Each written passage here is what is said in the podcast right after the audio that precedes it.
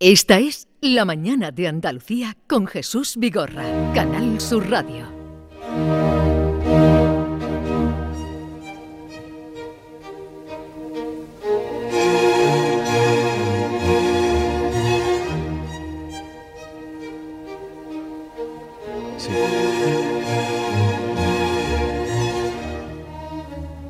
¿Qué es lo que estamos escuchando, señor Guerra? Mozart, Mozart. A Mozart. Mozart, la Sinfonía concertante. Es una gran sinfonía, maravillosa. Te eleva el espíritu de una manera fantástica. Alfonso Guerra, buenos días, bienvenido. Eh, le recibo con esta música porque aparece esta música como una de sus preferidas en, Sí, en el libro. sí, es una, es una- Ustedes saben que la gente piensa que yo solo escucho a Mahler. Mahler, pero no, no, yo escucho a otros. Y Mozart es uno de los grandes y esa sinfonía para mí es excelente. Alfonso Guerra eh, tiene varios mm, libros publicados, sus memorias en una trilogía, Cuando el tiempo nos alcanza, Dejando atrás los vientos y una página difícil de arrancar. Luego escribió La España en la que creo y En defensa de la Constitución. El primer libro fue La democracia herida. Y las circunstancias han querido que la aparición de este libro, La rosa y las espinas, que hace repaso por la vida personal y política de Alfonso Guerra, coincida con un momento político de incertidumbre, podríamos decir, en nuestro país, ¿no? Y de confusión, en España y en todos los países democráticos. Así es que será inevitable que hablemos del libro y hablemos de... Sí, hablamos. Porque hay algunas cosas que parecen eh, o que tienen una relevancia tremenda. Eh, Sí. Bueno, en realidad es el libro es un poco especial porque el libro procede de una entrevista de, de cine, de un reportaje de cine. un- alguien quería hacer un, doc- un documental sobre mi vida, yo no quería hacerlo, no me interesaba porque pensaba que no interesaría a nadie. Después resulta que le han dado un montón de premios en festivales de cine internacionales. No sabe nunca uno lo que puede interesar a los demás. Bueno, señor Guerra, con la edad y la experiencia, ¿entiende las cosas cada vez mejor o cada vez peor? Pues dicen que cuando eres muy joven no te enteras bien de lo que ocurre y cuando eres mayor se te olvida, con lo cual hay que estar muy atento.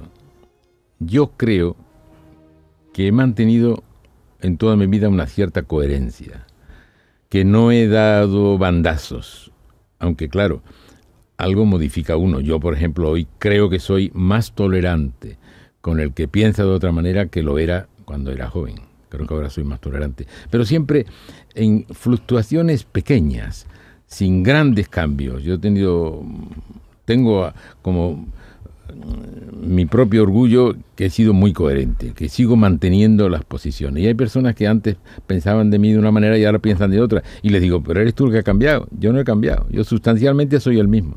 Le digo esto porque Felipe González, después de oír a Zapatero hablar sobre la necesidad de la ley de amnistía, dijo que no había entendido nada. ¿Usted ha entendido algo? Hombre, yo entendí una frase que me parece que es el paradigma de lo que está ocurriendo hoy en la política en España y en, en- en todas partes del mundo, en Europa, en Estados Unidos. Es una frase que dijo de, si hay que cambiar, se cambia. Aunque esa frase ya la dijo antes Grucho Mar, cuando dijo aquello de estos son mis principios, si no le gusta tengo otros. Pero claro, eso yo no lo puedo soportar, no, no lo puedo aceptar. Eh, dijo usted que no se resignaba y que haría lo que estuviera en su mano contra la amnistía a los golpistas catalanes. ¿No tiene la sensación de que cada vez se puede hacer menos? No sé lo que se puede hacer, pero en la vida es muy importante dar testimonio de lo que es justo. Que otros sepan que hay personas que no aceptan lo injusto. Eso es muy importante porque uno ya no controla el testimonio que uno puede dar, después se puede multiplicar de una manera exponencial sin que uno ya lo sepa. Pero es en la vida dar testimonio es el- quizás eh, el centro de la pureza del pensamiento que uno tenga. Que los demás sepan que yo no estoy de acuerdo con algo porque, porque lo considero injusto. Pero no se puede hacer más. Bueno, no lo sé, no lo sé. ¿O usted no puede hacer más? Hombre, si se hace presión, a lo mejor la cosa... Hombre, alguna presión han debido recibir los que están en esta idea, porque no hablan de ello. O sea, algo, algo oculto, a- algo hay que no les deja muy satisfechos. Porque claro, si tienen, si tienen la idea, que yo no, sabe- no lo sé, porque, por ejemplo, en el gobierno las únicas eh, expresiones que yo conozco son contrarias. Claro que antes del 23 de julio, ¿verdad? Pero son contrarias. Y no he visto todavía eh, pronunciamientos favorables a la amnistía, ¿no? Yo estoy en la tesis oficial que tenía el gobierno, no a la amnistía. El informe oficial que hace el ministro de Justicia, entonces era el señor Campo, cuando hace un informe sobre los indultos, dice, los indultos sí, porque constitucionalmente se puede hacer. Lo que no se puede hacer constitucionalmente, dice, es la amnistía. Esto es lo que dice el gobierno. A partir de ahí, no le he oído nunca decir al gobierno que sea favorable a la amnistía. No lo ha dicho nadie. En su libro dice, volvamos al libro, La Rosa de las Espinas, vivimos una situación contradictoria donde no coincide lo que se debe hacer con lo que se quiere hacer. Hmm. Existe un importante desconcierto entre la actividad política y esto está sucediendo en todos, absolutamente todos los partidos. En España nadie sabe hoy a ciencia cierta qué propone tal o cual partido. Es verdad. O sea, nadie habla claro. Nadie habla claro o, habla intencionadamente confuso. Otro ejemplo. Ayer las declaraciones del señor Feijó del Partido Popular sobre Puigdemont, pues ya no sabe uno dónde está cada uno, pero esto cómo es. El respeto de una persona sincera y tal, yo ya no entiendo. No, entiendo. Y están los unos y los otros, en España y fuera de España, diciendo cosas que... Verá usted, hay un principio que todo el mundo dice respetar, que es que el fin no justifica los medios. Es decir, si el fin es positivo, no queda justificado si usted los medios son unos medios ilícitos. Yo, lo, yo ese, principio que todo el mundo respeta o dice respetar, yo lo respeto absolutamente. Pero hay otro principio del que no habla nadie, y es que los medios no justifican el fin. O sea, lo que está ocurriendo hoy en el mundo es que se están eh, agotando los sistemas democráticos sin ningún golpe militar ni nada de eso. No, no. Se hace legalmente, se aprueban leyes que reducen la democracia. Entonces, usted, es que los medios no justifican el fin. O sea que el fin no se hace bueno porque lo haga usted aprobando legalmente las cosas. Y eso es lo que está pasando hoy. Eso lo cuenta usted en el libro casi al final. Dice que ese es uno de los peligros graves que tiene la democracia. Sí, es verdad. Eh, es que yo hace 25 años publiqué un libro que se llamaba La democracia herida, en la que ya adelantaba los problemas que tenemos ahora en todas las democracias. Bueno, pues hace poco dos norteamericanos han escrito un libro que es Cómo mueren las democracias. Yo eh, decía, democracia herida, ya estamos de cómo mueren. O sea, usted va siempre por delante. Hombre, eh, yo es que dedico tiempo a pensar y eso hoy no se cotiza. Hoy la gente tiene mucha prisa y, yo le digo cuando eh, en, las clases, cuando he dado clases a los estudiantes, digo, oye, de vez en cuando estamos estudiando esta cosa, pero de vez en cuando siéntate y piensa. Y algunos dicen, ¿y en qué pienso? Da igual, dedica tiempo a pensar, a reflexionar. Ahora voy a sacar otra cosa también que usted se ha adelantado, pero mm, entonces lo de Feijó ayer eh, diciendo que siente respeto por Puigdemont, ¿le sorprendió? Mucho mucho, porque yo no tengo ningún respeto por un golpista, por un tipo que se mete en, un, en una cajuela, como dicen los, los sudamericanos, una cajuela de un coche y se fuga y se pasa todo el día denigrando la democracia española. ¿Respeto? No, hombre, no, ninguno. Y la derecha...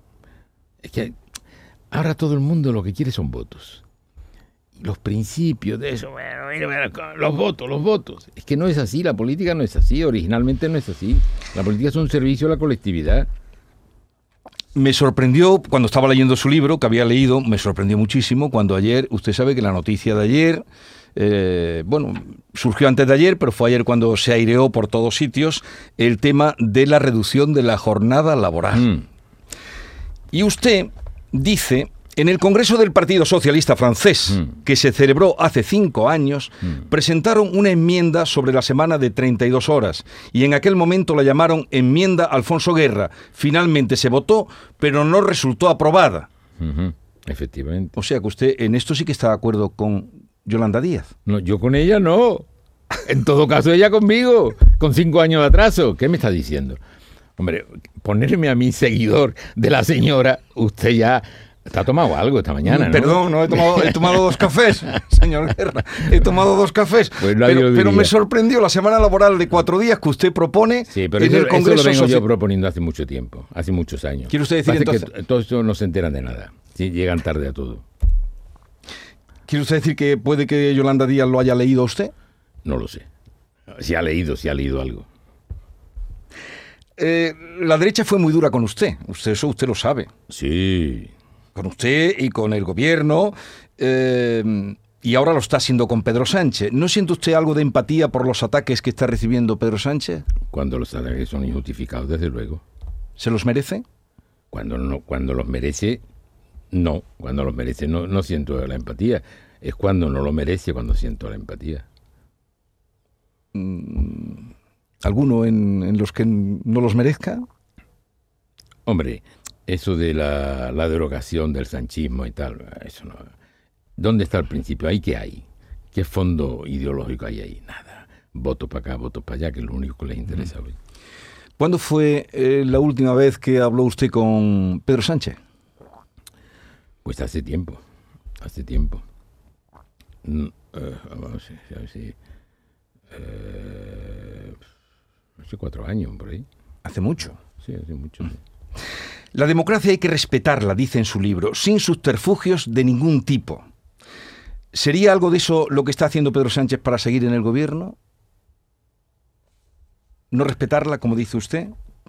Bueno, vamos a ver, por ejemplo. Le- Leo el párrafo que tendrá. eh, la democracia hay que respetarla sin subterfugios de ningún tipo. Por ejemplo, eh, el presidente del gobierno y la señora Díaz ayer hicieron un pacto, un acuerdo de coalición para ir a las elecciones y lo hicieron delante de la prensa y tal y cual. Claro, el partido tiene una regla, el reglamento y el estatuto dice que tiene que pasarlo a consulta de los militantes. El sábado que viene el Comité Federal va a decidir esa consulta a los militantes. Pero claro, los militantes van a votar cuando ya han firmado el pacto. La democracia indicaría que es al revés, ¿no? Primero le pregunto y si dicen que sí, lo firmo. Pero primero lo firmo, llamo a la prensa que lo vea y cuando está firmado dice, ahora le voy a, preguntar.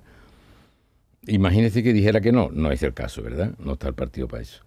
Eh, que dijera que no, ¿qué, vamos a decirle a los telediarios? Que rebobinen, que, no valía nada de lo que vieron. No, no, hay que hacer las cosas bien. ¿Cree usted que se puede llegar a retroceder a fuerza de progresismo?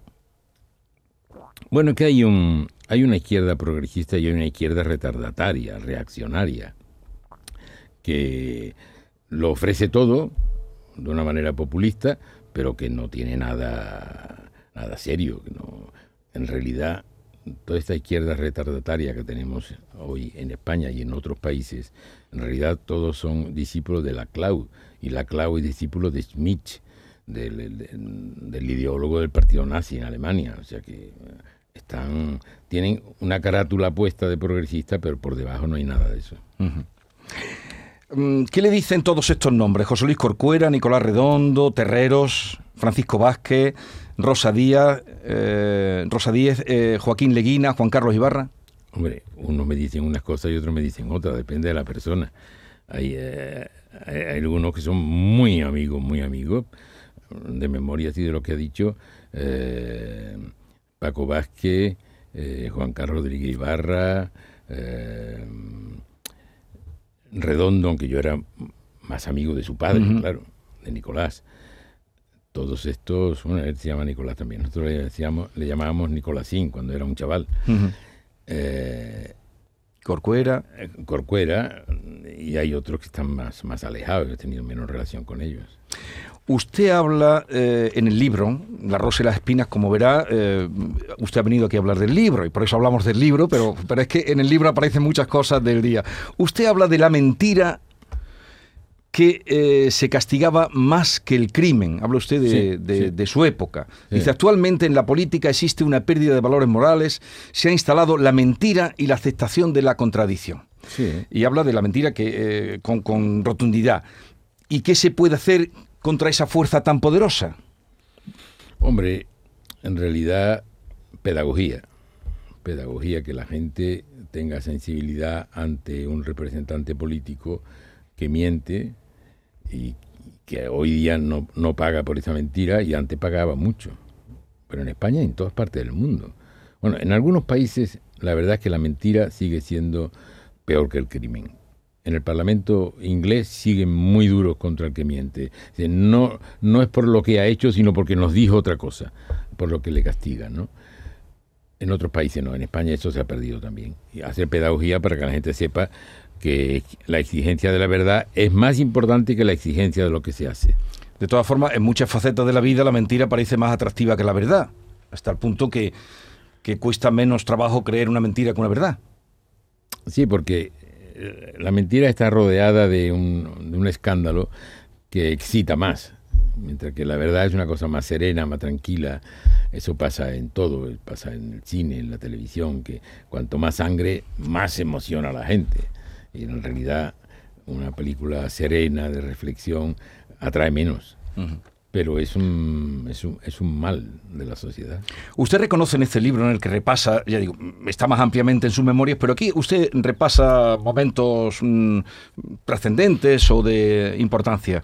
El tema de la OTAN, mm, del lema OTAN de entrada no, de 1982 habíamos pasado al interés de España, vota sí. Y reconoce usted ahí que eh, cambiaron de opinión. Bueno, claro que cambiamos de opinión, pero es que cambió la realidad. Mire, cuando la realidad cambia, hay gente que se empeña en decir lo mismo como si no viera que la realidad ha cambiado. Yo creo que eso es una monstruosidad. Claro, cuando nosotros no éramos partidarios de la OTAN, la OTAN era una alianza contra el Pacto de Varsovia. Ya en el año 85, la llegada de Gorbachev, eso desaparece. Ya la OTAN no es algo contrario al Pacto de Varsovia, el Pacto de Varsovia lo liquida Gorbachev, no existe. Entonces ya no hay una contraposición. Más, la Unión Africana eh, lleva por dos veces el tema de Canarias a su asamblea. Estados Unidos no se mueve, los europeos no se mueven, sabemos lo que está pasando.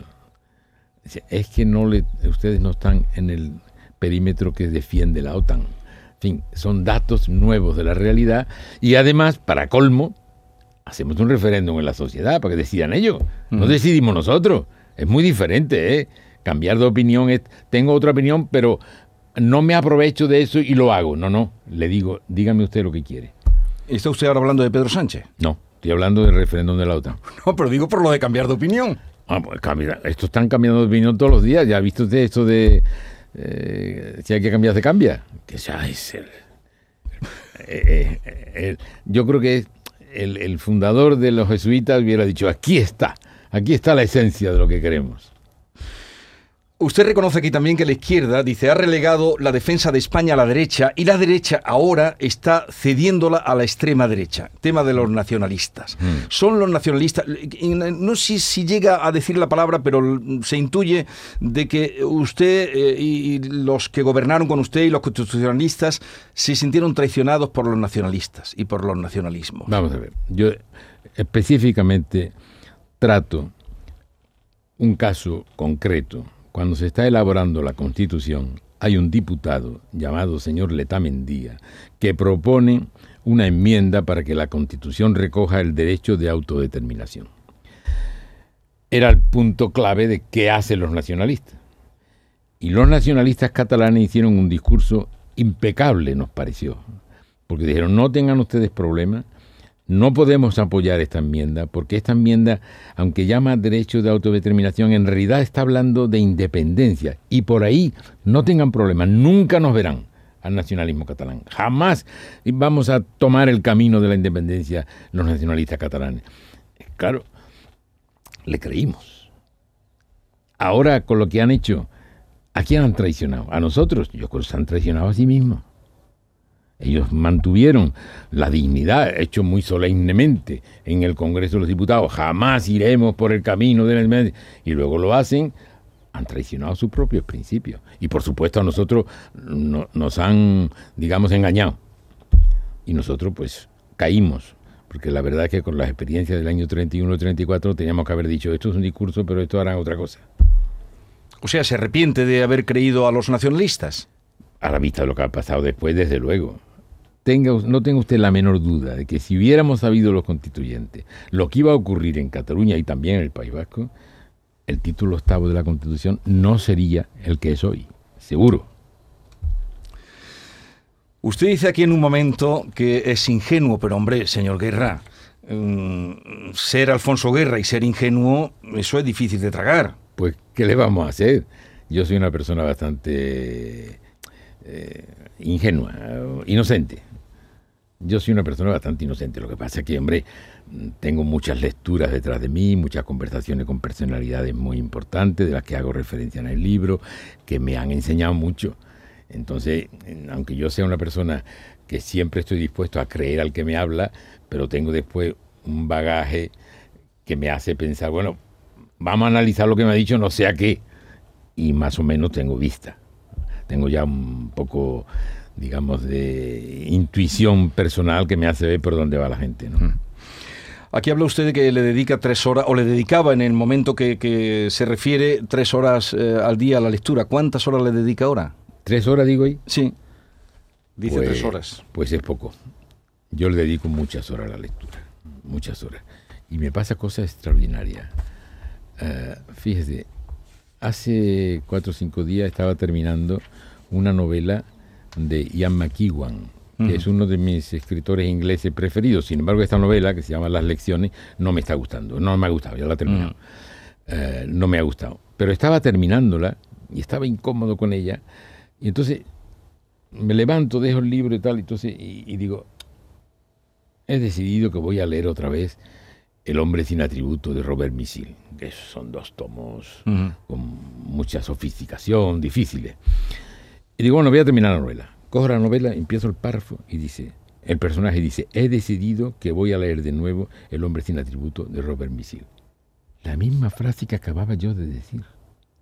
Es una cosa increíble. Claro, no estoy, estoy obligado a leerla, porque esto es como una llamada, una señal. Lo mismo que había dicho estaba en el libro de Ian Como estaba diciendo de memoria, me he equivocado yo. Tiene usted razón. Dice, me sentaba a leer un tomo de las obras completas de un autor y no me levantaba hasta que lo terminaba. Leía durante tres días seguidos, lo devoraba todo. He confundido tres días por tres horas. Pero eso, cuando, eso cuando era un chaval, cuando era muy joven. Porque cuando era muy joven, cuando un libro no me gustaba, lo terminaba, lo terminaba. Ahora ya no. Ahora, si no me gusta, lo tiro. ¿Cómo le gustaría que le recordaran? ¿Como político o como escritor? A mí me van a recordar las personas que me quieren. Y lo, que quiero es que me recuerden como el ser humano que trataron. Los demás, eso de la, posteridad, eso no existe. Eso es mentira.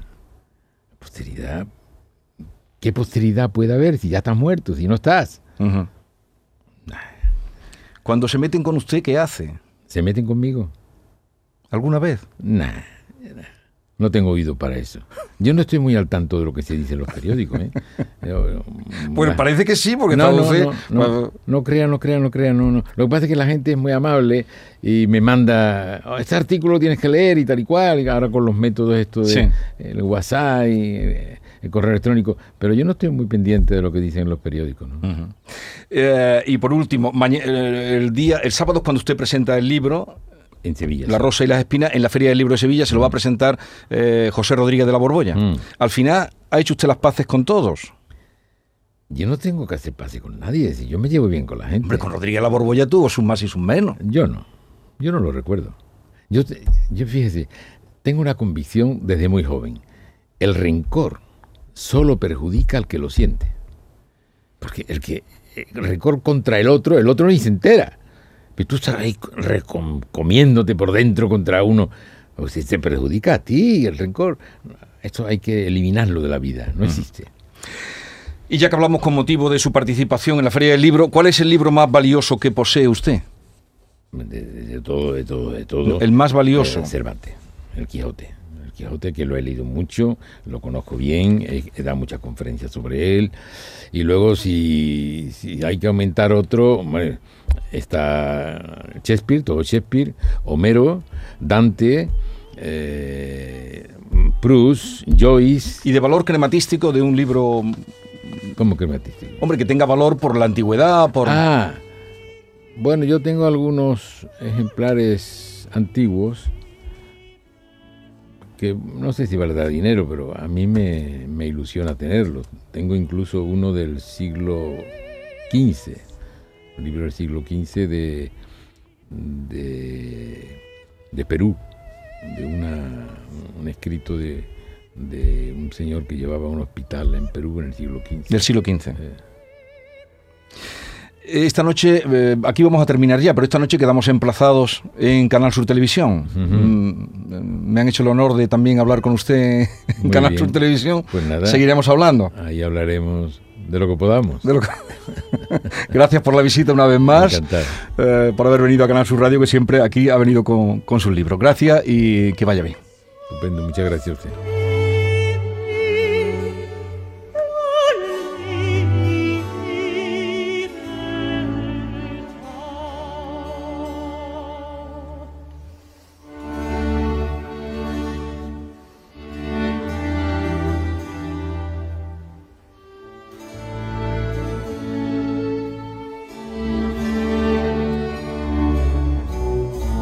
La mañana de Andalucía con Jesús Vigorra.